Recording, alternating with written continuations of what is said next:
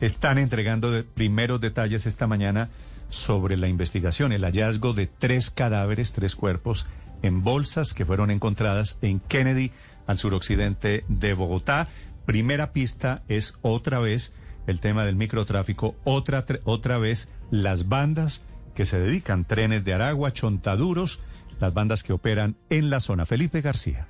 Sí, señor Néstor, allí en ese sector de la ciudad, El Amparo, María Paz, la Puerta 6 de Corabastos y otros barrios de la localidad de Kennedy hay una disputa por el control del microtráfico entre el tren de Aragua y los Chontaduras, dos peligrosas bandas delincuenciales que están en guerra en esta zona para quedarse con la plata de la droga. Entonces, la hipótesis que se maneja, que se maneja, dice el director seccional de Fiscalías de Bogotá, el doctor José Manuel Martínez, es que los tres muertos que aparecieron esta madrugada en bolsas y con signos de tortura son de alguna de estas dos bandas delincuenciales. Un ajuste de cuentas sería la causa de este nuevo asesinato. Los que llegaron a invadir prácticamente la zona de los chontaduros fueron los del tren de Aragua metiéndose a estos barrios con una oleada de violencia, que es lo que se ha venido viviendo en este sector de la ciudad. Escuchemos a José Manuel Martínez. Eh, aparecieron más o menos a la una de la mañana tres cadáveres dentro de una carretilla.